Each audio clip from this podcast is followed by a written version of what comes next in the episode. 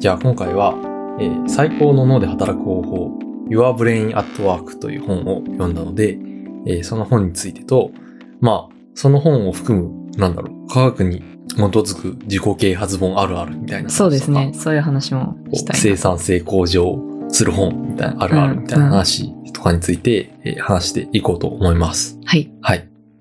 じゃあ、あやかさんがちょっとだけまとめてくれてるので、そのあらすじに沿って最初話しますか？そうですね。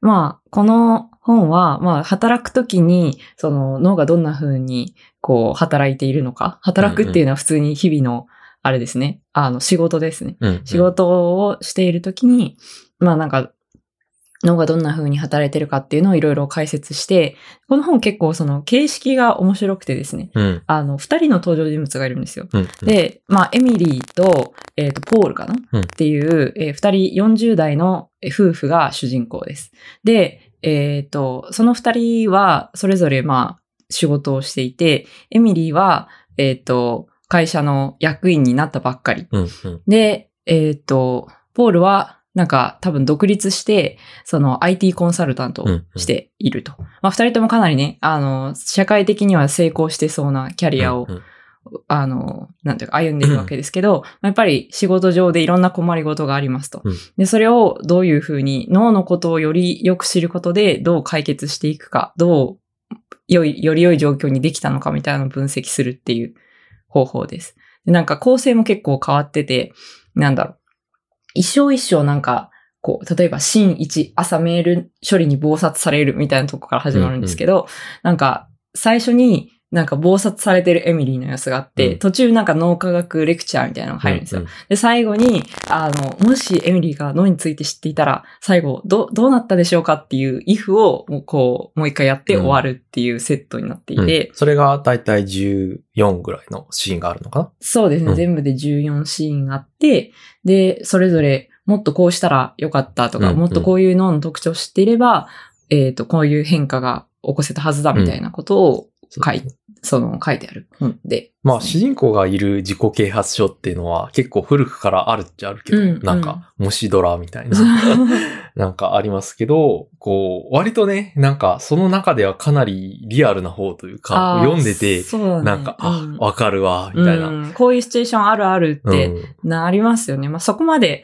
エミリーみたいに例えば新しい役員になるとか、そこまでこうなんだろう、うん。高い地位の人じゃなくても、うん。もうみんな経験がありますよね。朝からこうメールを、の処理に暴殺されてしまってやるべきことに手をつけられずに一日終わってしまいました。とかあと一、一番よくあるなと思ったのは、60分かかると思っているスライドを作るのに60分前に開始してしまう。そうそうそうそうそう。それまでやる気が出ない。出なかったみたいな。そしたら意外とかかった、みたいな。うんうんそうで、ね、あの、これ、大、大事な点として、その、before, after みたいな話があるって言ったじゃないですか。うんアフターでも、その、60分前に作業を始めるってところは 変わ変わらないんですよ。そこは確かに。そこを変えちゃうと、うんいや、もうそれができるなら苦労せんわみたい確かな。に。3時間前に話しめましょうっていうのはね。そうそうそう。うん。まあ、それはわかるんだけども、うんってなっちゃうもんね。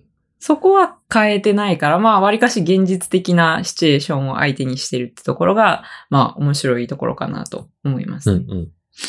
ただ、まあ、ざっくり言うと、この本は、まあ、脳っていうのはそんなにできることは実は多くないと。うんまあ、だから、こう、脳の限界とか機能っていうのを知ることで、あの、なんだろう。い一度にこうできることは例えばとても少ないですよみたいなことを知って、それを言語化することで、こうよりよく対処できるようになりましょうみたいな本なんですよね、うん全体的に。で、あの、まあちょっと最初にもう言っちゃうと、この本は、まあ、こう、なんだろう、帯に短し、たすきに流しであってますっけ、はいそういうこと、ことありますよね。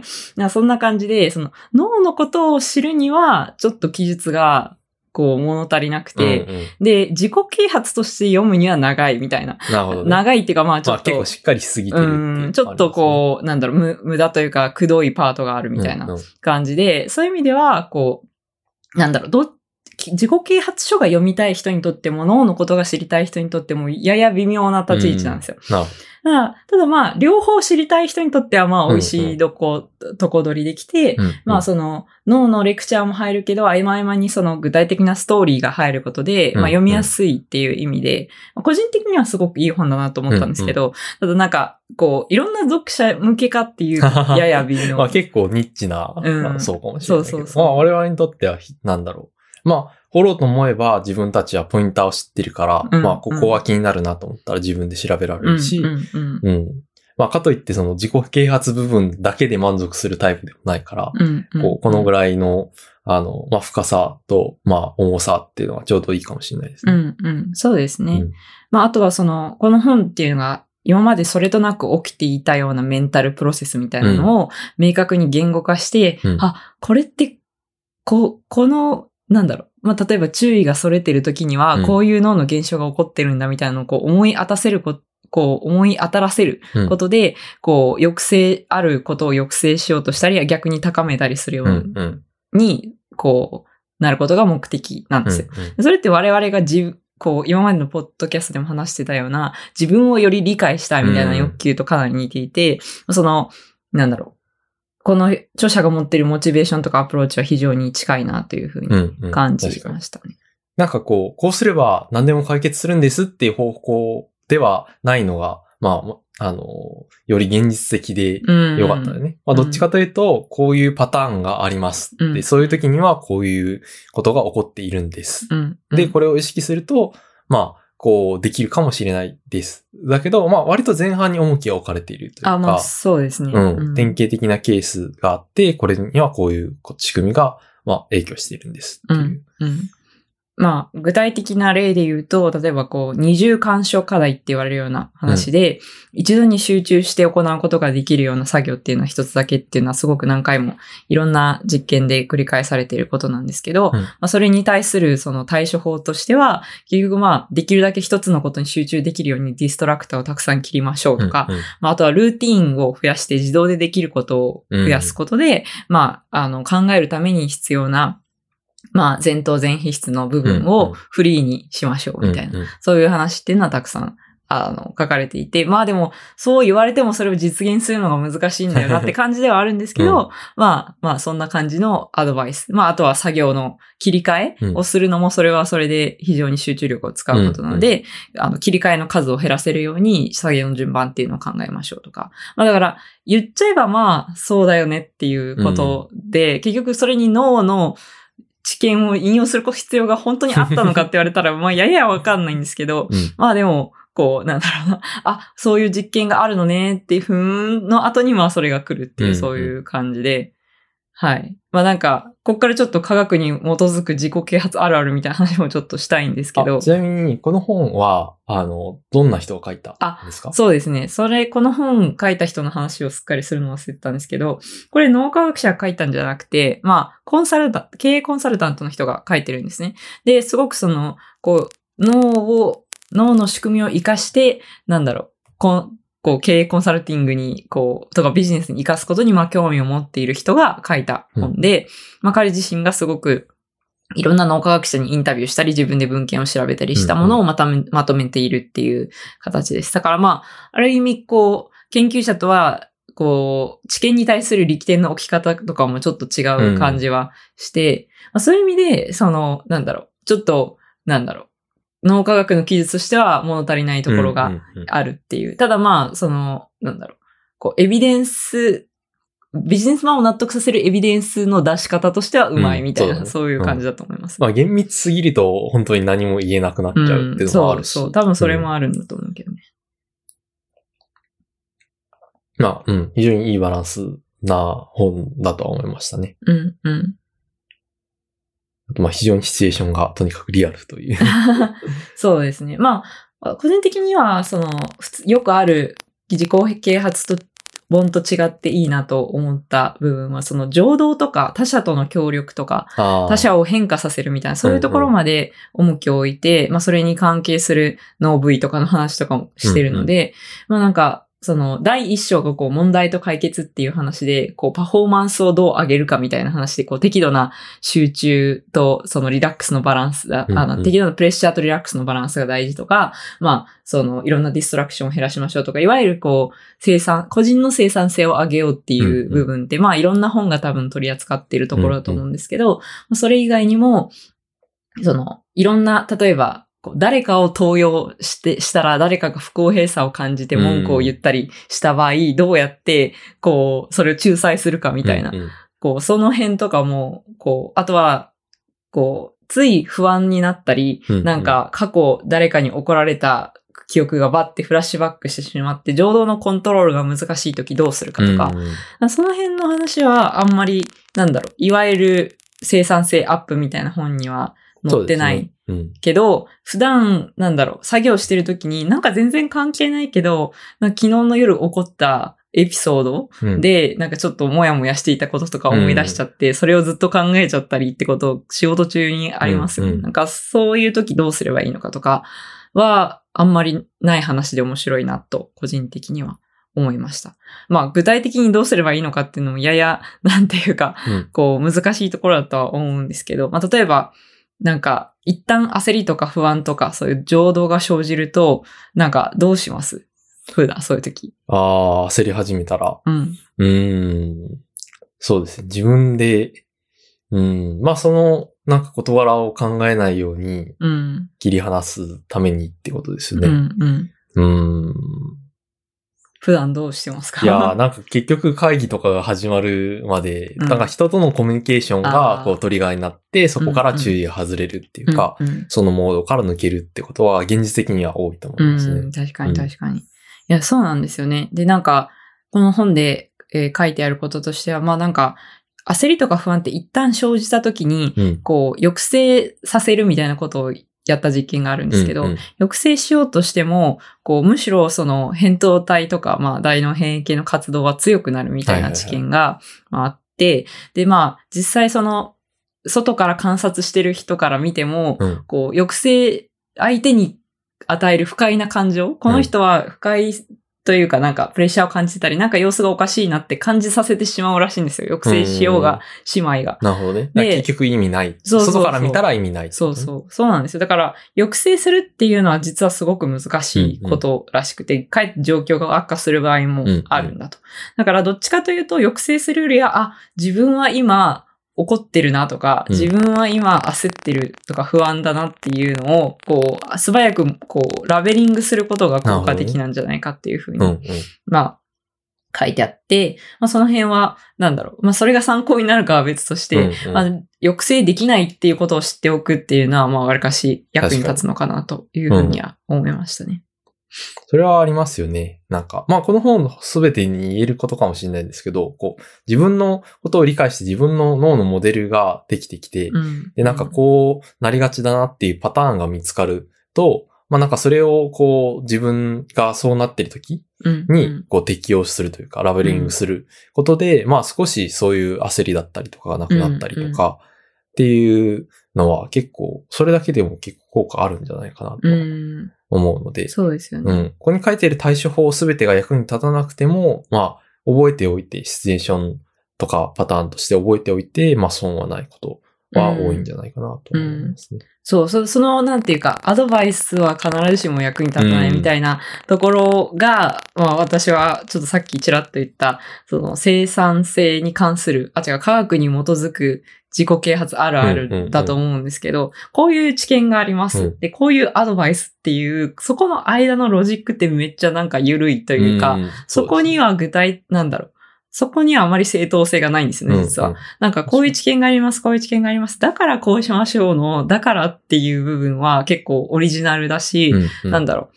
こう、エビデンスってすごい N イコールいくつのうん。統計的な話をしてるわけですけど、それを、なんだろう、N イコール1の具体的な事象に役に立てようとすると、どうしても、こう、なんだろう、飛躍が生じてしまうっていうのは仕方がないところだと思うし、まあそれがある意味コンサルタントの仕事だと思うんですけどね。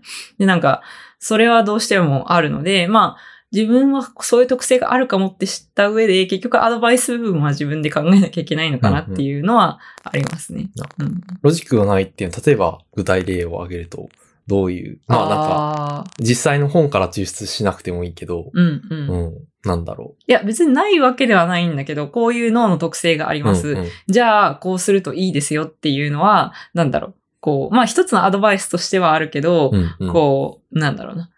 じゃあ、じゃあなんでこうするといいのかってところまでエビデンスがなかったりする。うんうんなんかこういう介入をしたら実際こう、こう、こういうふうに飛躍しましたみたいな、そういう、なんていうか感じではないわけですよね。まあ確かに。そのエビデンス部分がかなりしっかりしてて論文から引かれているからといって、うんそれの使い方があっての結構よく、うん見るよねうんうんそうななんんかですよね。、すごい、まあ、これは別に実際の本で読んだ例じゃないんだけど、例えば人間は視覚からの情報はすごく大事なんだろう、こう90%はなんとかですみたいなの、の後に、だから目標を紙に書いて貼って見せることで効果があるんですみたいな。例えばそういう例ですね。その前半の部分は、まあちょっと前半部分は僕も適当でしたけど、まあもしその論文が引いてあったとしても、うんなんかその使い方が割と強引だったり、なんか結局後半を言いたいだけやんうんみたいな。で、後半部分はなんか聞いたことはある。確かに。そうそうそうそう。確かに聞きそうだけど、うんみたいな。うんでも実際自分ではやんないな、みたいなことが書いてあって、うん。だから本当にその介入にエビデンスがあるんだって示したければ、うんうん。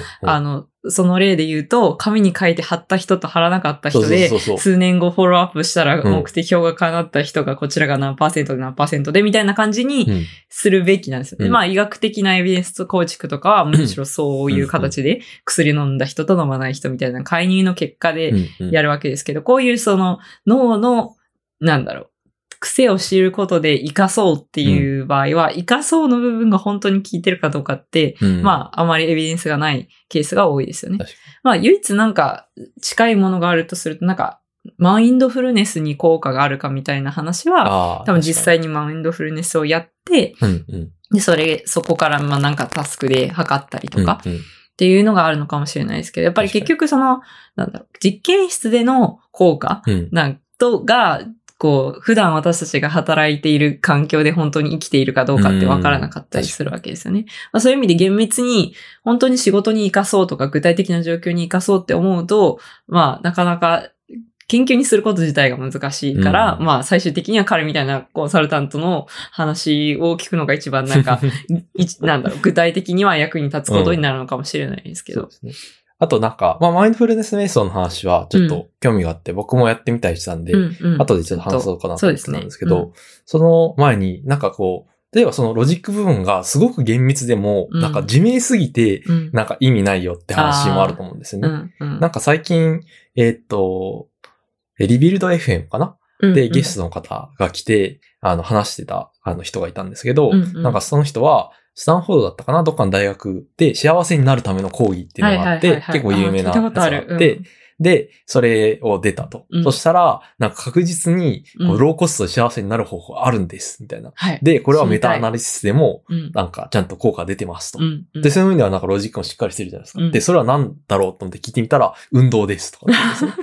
で、運動すると幸せになりますっていうことは知られていますって言って、ほう、そうかってなるんですけど、なんか、その知見が、こうんう、果たして我々を幸せにするかっていうと、なんか、こう、なんとも言えないところはありますよね。でも結まあ構自己啓発書ってそういうこパターンも多いな。多い、確かに。うん、うんだ結局運動すると痩せますとか、うん。こう、ね食生活を改善す。ると痩せますって言ううん。っていうところに、こう、修練する本って結構あるとは思うんですけど、うんうんうんいや、うんでも実際最近そういうの多いですよね。うん。なんか、その日本の、特に日本の自己啓発書の歴史って最近やっとエビデンスレベルのやつが増えてきた印象があって、なんか、こう、昔は、俺はこんなに頑張った、だから成功したみたいな感じの 自己啓発って言っていいのかわかんないけど、まあ、うんやや電気っぽい自己啓発書が多かったと思うんですよ。うん一時期は経営者の、こう、うんうん自分の、こう、なんだろう、ね体成功体験による、まあ、こう7つの習慣みたいなうん。のもそうですよね。うん。でもなんか最近は、まあ、それこそスタンフォード式、うんなんとか、うんとか、みたいなのとか、うん。そうそう。エビデンスベースドのやつが増えてきてはいるけど、うん。ただまあなんか、ね、そうなると結構、なんだろう、どこ、どれもぶっちゃけ内容が似てくるんですよ。うん。まあ、すごく強力なエビデンスがあるね、みんなに聞くことってそんなにたくさんはないから。そうそうそうそう。うん。だから結局、え、これ全部同じこと言ってるやん、みたいな。そうですね。うん。まあ、それを。玄米を食べましょうとかあ、ね確。かに。白い食べ物はダメです。うん。そう。なんかそういうのがどんどん増えていくわけですよね。うん。だから、その中でやっぱり、なんだろう。自分らしさっていう意味では、うんなんか過去の、こう、自分語りみたいなの方が、あの、個性はあったのかもしれないですけどね。で、結局その、日本で、日本語で書かれた自己啓発書も最近そういうのが増えてくると、結局海外の研究をうん。引用するみたいになっちゃって、あ、これって訳本とかも変わんないなって言ってることみたいな。のも増えてくるし、なかなかその辺はね、あの、難しいですよね、うんうん正直に。まあなんか、こう、運動したら幸せになりますっていう講義を受けたり、本を読んだりすることが意味ないかっていうとそんなことはないんだけど、うんうんこう、なんだろう、どうそれに、なんだろう、向き合えばいいのかっていうのはちょっと難しいところですよね。まあまあ確かに。いやでも逆に言うと、それぐらいプリミティブなことでも、意外とエビデンスに基づいてないことってたくさんあるっていうことはうん。あると思う。その、そうだね。ちゃんと、なんだろう、RCT、まあ、その介入試験とか、うんうんそういうのをやって、あエビデンスが確かめられているなんか、なんか良さそうだけど、本当は良くないことって世の中多分たくさんあるので、うん。まあそういう意味では、それをいちいち疑ってかかってやるってことはまあ別に意味ないわけではないと思うけど。まあ、少なくとも運動はちゃんと効果あるんだってことを知れるし、うん。うん。まあなんか痩せるってだけじゃなくて、まあ幸せになるし、まあ幸せになるっていうのがどういうふうに確かめられたのかを知りたければ、うんその本から辿っていけば、原点を読めばいいうんいう、いいわけだし、うんまあそういう意味では、うん、そういうなんか疑似相関な気もするけどね、幸せ。あ、そうです。幸せな話はまあ正直、うん。いろんな、とその、なんだろう。うんまあ、その講義で他のファクターでやられ、こう、なんか、説明できちゃう気がするけど。まあまあ、そのポッドキャストは大、なんだろう、三次文献みたいな感じなので、うんうんうん まずはその講義にあたって、その講義が、あの元にしている話を当たった方がいいと思うんですけど、まあでもちょっと象徴的な話としてうんうんうん面白いかなと思って、あの、紹介しました。うんうんなるほど。うん。うん。あとは、そうだな。ちょっと瞑想の話に戻ると。そうですね。そう、なんか最近、あの、マインドフルネス瞑想っていううんうんのを、まあヘッドスペースっていうアプリ。があるんですけど、ダウンロードはしました。うん、それを使って、あの、試してみたんですね。はい。なんか、割と、なんか、以前は結構スピリチュアルな感じうんうんがしてて、抵抗はあったんですけど、でもなんか、なんだろう、結構ね、いろんな、その、論文とかにも出てくるよね。マインドフルネス瞑うんうんああ、想そうですね。最近論文めっちゃ出てますね。こと自体は、あの、例えば薬の代わりに、うんうん。あの、それを試した結果、もう同じような療法みたいな。うんうん。結果出ましたとかもあるし、割とその、なんだろう、IT 系の、まあ、会社で、そういうクラスうんがあって、で、それに出たら、実際、その業績が上がりましたよ、みたいな話とか、が、まあ、いろんな方面から聞こえてくるので、うんまあ、それはなんか他のタイプの瞑想と違って、うんうん。まあ、ある一定のやり方があって、かつ、割とずっと効果が検証され続けてうんいる。うんっていうのは、あの、試してみる価値はあるんじゃないかなと思って、うんうん。で、1日3分から5分とかうんうん。のセッションを、あの、スマホの、まあ、音声ですね。で、今は日本語版が残念ながらないので、うん。英語で聞いてるんですけど、うん。その指示に従って、まあ、目閉じて呼吸を意識して、みたいなことを、うんうんまあ、やってみたっていうのはありました。で、うん。結構、うん、僕は割と、なんだろう、言ってることはわかるし、まあ、うん。自分で効果はまだ実感できているわけではないうんですけど、まあでもなんか自分の中では負に落ちたというか、ああ、そうなん。運動すると痩せるんだろうな、その運動すると痩せるの、運動する部分は、まあうん瞑想すると例えば集中力上がる、うんうんあの、効果があるだろうなって、そういうモデルはできてきました。おーでも、その、やっぱ瞑想するのは大変だから。結局同じなんですよね。そう運動すると痩せるよって言われてるのと同じで、ああ。まあ、それは分かっとるよ瞑想すると集中できるよみたいな そうそうそう瞑想本当にできたら集中できるのは分かるみたいな。うんそうそうそう。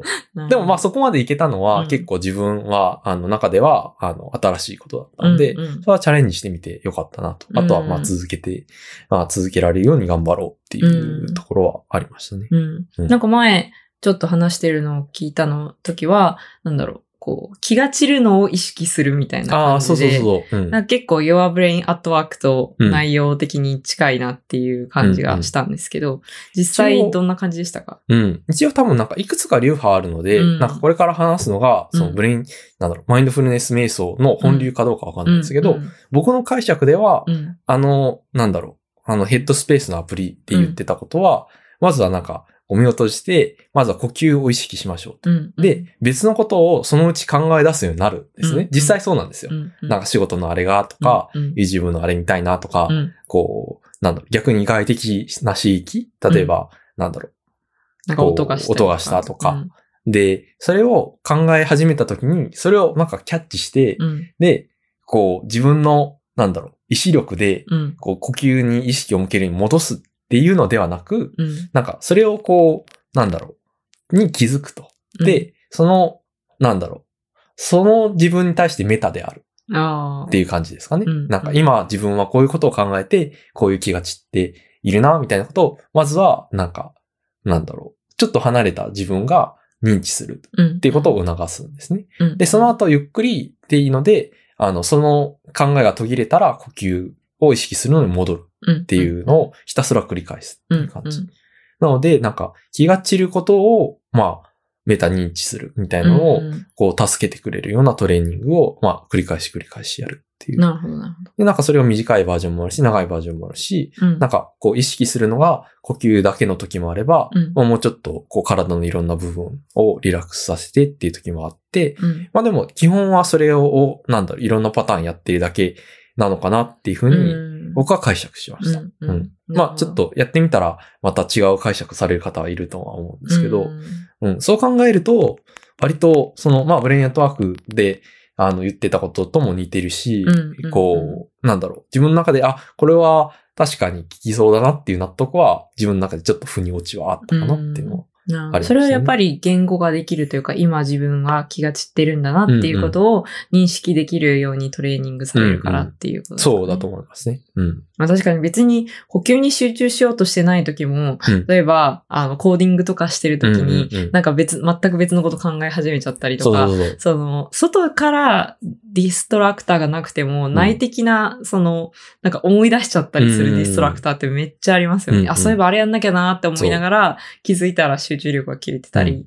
で、なんか、例えば、それでツイッター開いちゃう、YouTube 開いちゃうとかあると思うんですけど、まあ、その直前に気づけるってだけでうんも結構変わるとは思うんですよね。確かに。だから僕はなんか元々はマインドフルネス瞑想って呼吸に意識を向けてっていうのがすごく大事なんだと思ってたうんうん。ので、でもなんかその呼吸っていうのは別に一つのこう、なんだ、トレーニングサンドバッグみたいなものでしかないんだなっていうのも結構面白い気づきで。はあります、それすごくわかりやすいですね。うんうんで、呼吸でできたら、例えばコーディングとかでもできるようになるのかなっていうふうには、あの、思えるようには。うんなりました。なるほど。うんなんかストレス軽減とかそういう方向にも、効果あるんですか？うん。でもそれも、例えば自分がそうしたくない考え方、例えば落ち込んじゃったりとか、、あーうん例えば、なんだろう、こう、あるミスを気にしてしまったりとか、っていう時にも多分気づけるようになるっていう風な応用があるって主張してるのかなと思います。うんそっちの部分は僕は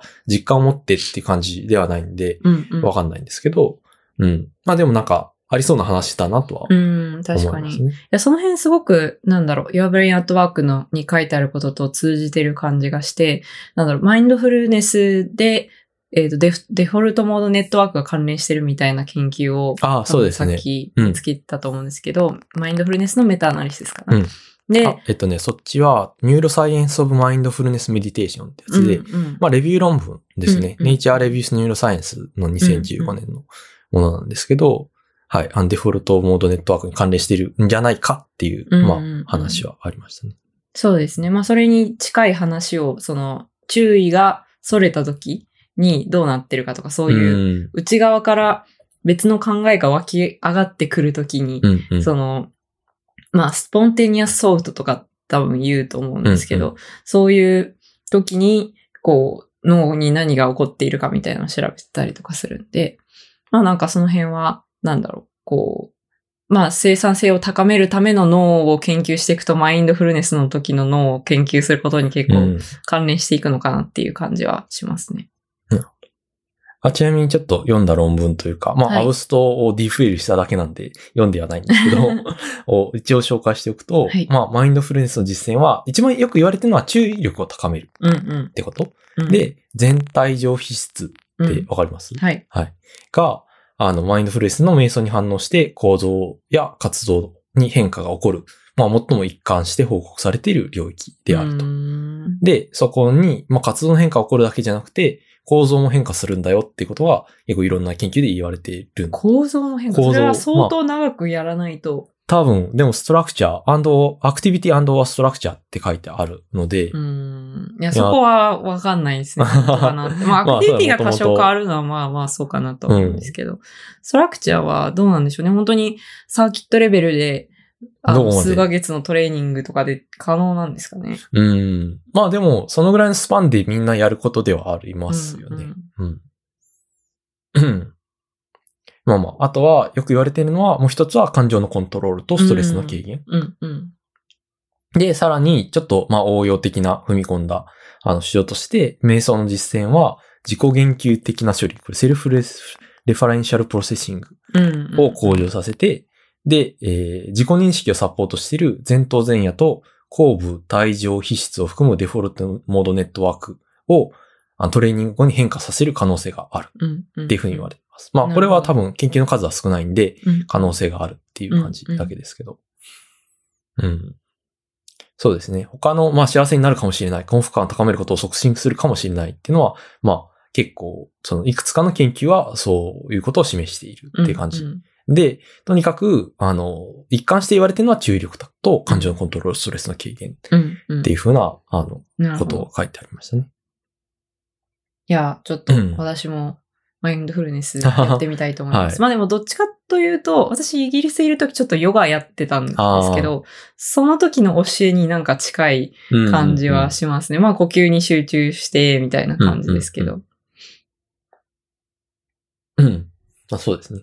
まあ、あのなんだろう。ただコーディング、まあなんか僕時々思うのは、うんコーディングに集中するために、うん呼吸に集中する練習をするよりも、うんコーディングに集中する練習をした方がいいんじゃないかっていう。確かに、それはそうだね、多分。なんかあらゆる自己啓発本でたまに思うことなんですよね。うんその、うんこういうトレーニングをしましょう。はいはいはいはいはい。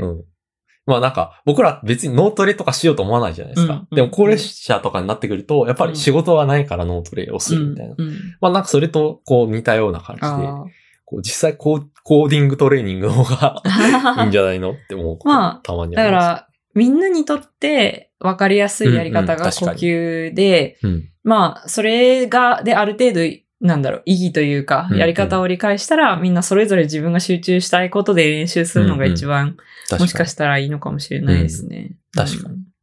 そうですね。まあだから毎日30分瞑想するっていうよりは、より現実的かもしれないですね。うんうん。そうですね。だから、瞑想のやり方を学んで、うん。その後は自分で集中ししたい作業をしてるときに、できるだけそれに対してメタでいるというか、あ、今自分、なんだろう。あ、おもむろに YouTube を見そうになっているみたいな。そうですね。うん。まあまあ、そこにやっぱりちょっと気恥ずかしさとかを感じてしまうから、まあ、うん瞑想っていうフォーマットが、こう、大事なのかなと。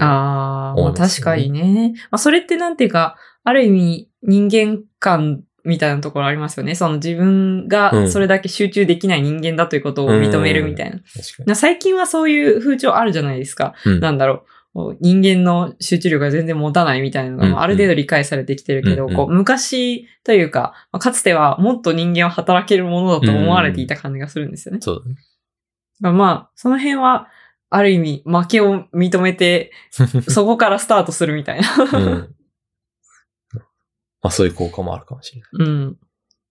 まはいあでもその、なんだろう、もうちょっと生産性、一般の話をしたいんですけど、はい生産性について考えてるときって生産性が低いんじゃないかっていう まあ確かに。なんか、うんあの、よくある、 to-do リストを整理してしまう問題。あ、そうそうそうそう。集中できてないときに、うんこう、なんかそういう生産性向上のための、なんか、なんだろう、ハックに意識を取られてしまって、うん実際のタスクがさらに進まなくなあ、るそうそうそうそうそう。状態ありましたよね。うん。そう、だからまあ、結局あれって、なんか集中できないときにこう、どっちかというと自分の状態があんまり良くないとき、それを、こう、ちょっとでもマシにするためのテクニックな感じはするんですよね。だから、こうフロー状態を自動的に作るのに、すごく役に立ってるかっていうと、そうではない気がする。あ、それはどういうテクニックが？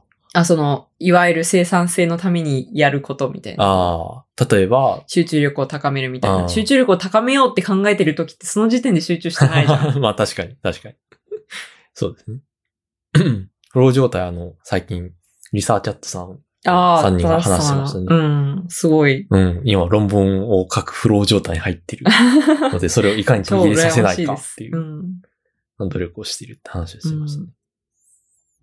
そうですね。だから、そっちを意図的に作るのって難しい。集中してる状態は、なんか気づいたら集中してるけど、うんうん意図的になかなか作れないうんまあでも、なんか、ある程度経験を経て、それが貴重なんだっていうことと、うん、その間に、あ、今自分は調子いいっていうことに気づけるようにはなってきたような。気はしますよね。うんうん。で、これを逃してはならない。多分、まあ、リサーチャットのタダさんも、それを自分で分かってるからこそ、うんうんこう、いろんな、その、なんだ持続させるための持続させるための努力をされてるんだと思うんですけど。うん。確かに。うん。そうですね。まあだからやっぱり、ただ、その安定的にパフォーマンスを出すために、こううん低いところを減らすっていうのもあると思うんですよ。うんうんで、そういう意味ではすごく、なんだろう、生産性テクニックみたいなのっていろいろ役に立つ気がしていて、うんうんうんまあ、そのうちの一つとして一時期私がやってたのがポモロードテクニックポモドーロテクニックですね。ポモドーポモロ。ドーロテクニック。ポモドーロテクニック はまあ25分集中して5分休憩するっていう。うんうんで、まあ、その、トマト型のキッチンタイマーで25分測ってたことからこの名前がついてる。んですけど、まあ何でもいいから25分測ってうんうん5分休憩して、また25分やって5分休憩してっていうのを、なんか何歩も、1日何歩もやるみたいな感じなんですけど、それで、こう、集中できる時間を増やしていくっていう、そういうやり方で、結構ね、いろんな人がブログ書いてたりとか、うんうん。本も出てますよね。そうですね。まあなんかシンプルだけど、まあ実際、こう、連続して集中できる時間ってそのぐらいだよねっていうのはうんうんうん。あるし、まあなんか集中が途切れたらそれがリセットっていう、うんうんまあ一応そういうルールはあって、うん。うん。だからやっぱり、なんだろう、集中するのは難しいんだなって思う一方で、まあせっかく15分集中したのにここで、こう、なんだろう、ツイッター開いてしまうと、ゼロに戻ってしまうので、もうちょっと頑張ろうっていう、うんうん。まあそういう効果はあるかなと思いますね。だからなんか、そのメンタル的にずっと25分集中するっていうことは実は結構難しいんだけど、まあ集中をそれようとした時に自分を留められるうんうん25分間みたいうな。そですね。あと何分だからっていう。うん。だから結構、あの、すごく調子が悪かった時は、すごい頼ってました、私は。ああ、そうなんだ。なんか全然集中できないなみたいな時には結構頼ってて、で、その時に、や、こう、ちょっと使ってたのが、すし寿司ワークっていう。なんか、サービス、ウ SNS、ェブサービス。まあ、ウェブサービスですね。うんうん、で、なんかそれは最初に、こう、何巻みたいな感じで頼むんですよ。例えば、あの、5巻ぐらい頼むじゃないですか。うん5巻頼んだってことは、まあ、25分を5回ってことなんですよ。うんで、25分耐えられたら、あの、大将が寿司を握ってくれるんですよ。うんうん。で、こう、なんだろう。ポモ、ポモロ、ポモ、今の音クリックしちゃったら、そう、寿司が音が出、ちゃった。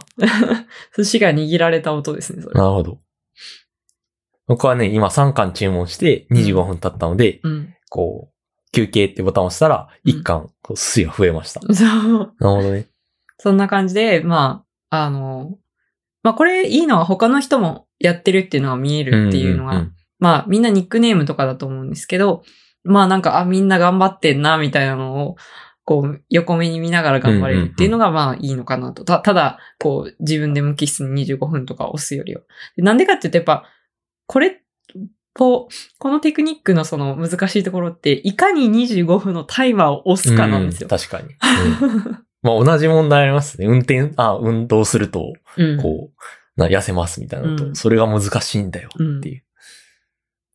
うん。まあ一番最初を、まあそれはソーシャル的な、あの仕掛けで、うんあのハードルちょっと下げているっていうのと、まあなんか他の人が頑張ってるのが、まあ可視化されて、っていうのがいいってことですかね。そうですねうんそれを一時期使ってたことがありますね。他に何かありますか？なんかテクニックというか。やってること？やってること、そうだな。まあ、フォモドーロテクニックってほどじゃないけど、まあ、タイマーを使ってっていうのは結構うんうんやってますね。なんか、あのー昔やってて、最近試してないけど、あのーストップウォッチに、なんかうん25分ごとに音が出てくれる、もう何も設定とかなしに、始める必要はないと。うんただ、結構ちっちゃい音でピピってなるだけのやつをを使ってたんですね。で、それはもうなんか、始められない問題も、あのー確かにね。なんだ、解消してくれる。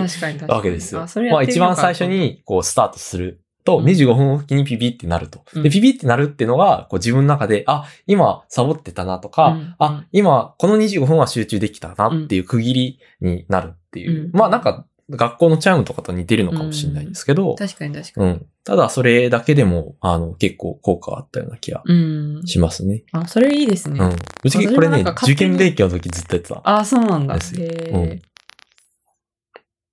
うん。その時からだいたい25分で。それも多分ポモドーロのなんか元祖みたいな本を読んだから、その分数にセットしたのかもしれないですね。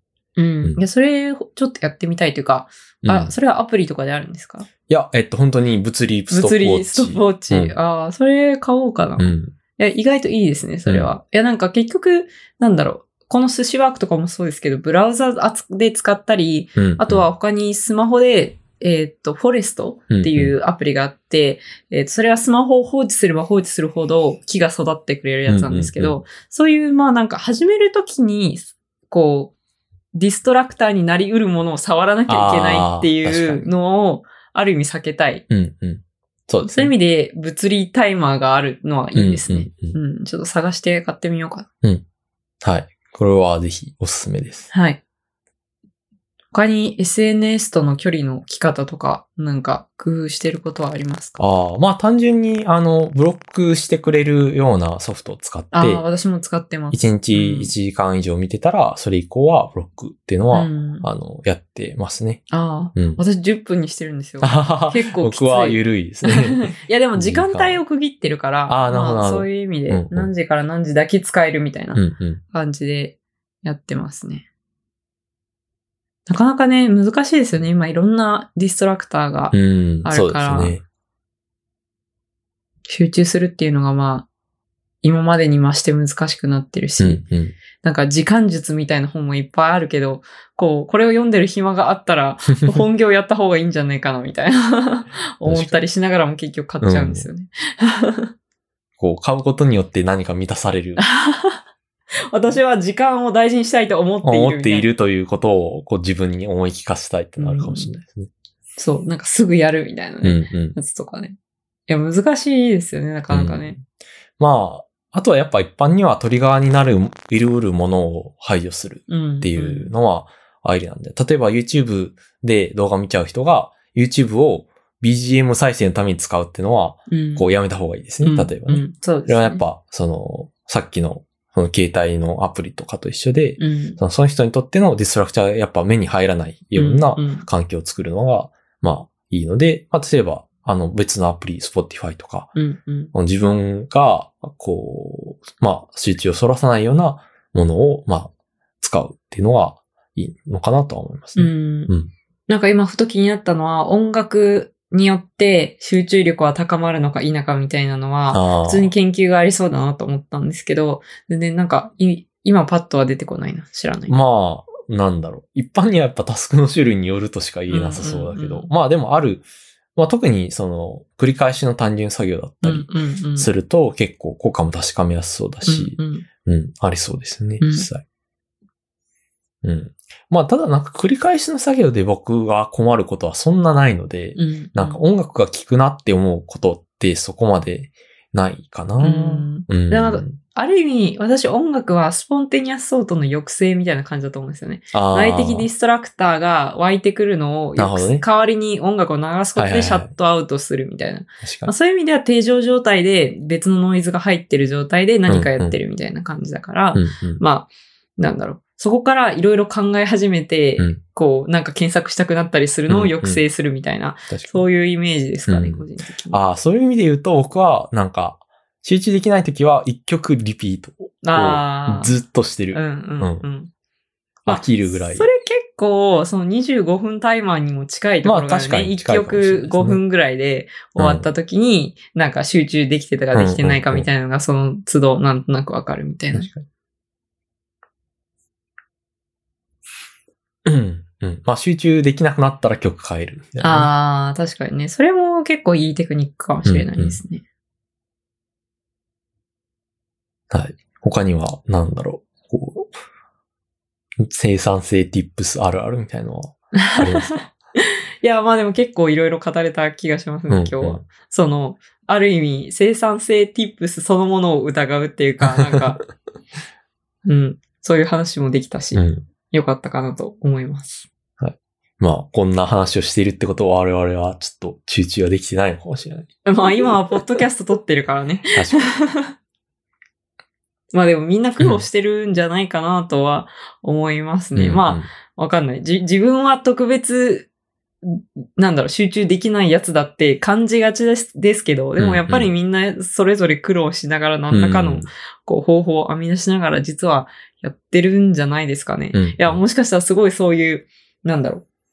集中がそれるのを抑制するのがめっちゃ上手い人ばかりに見える。る、他人はそう見えるんですよね。ああ、それはありますね。うん他人の芝は、みたいなのはありますね。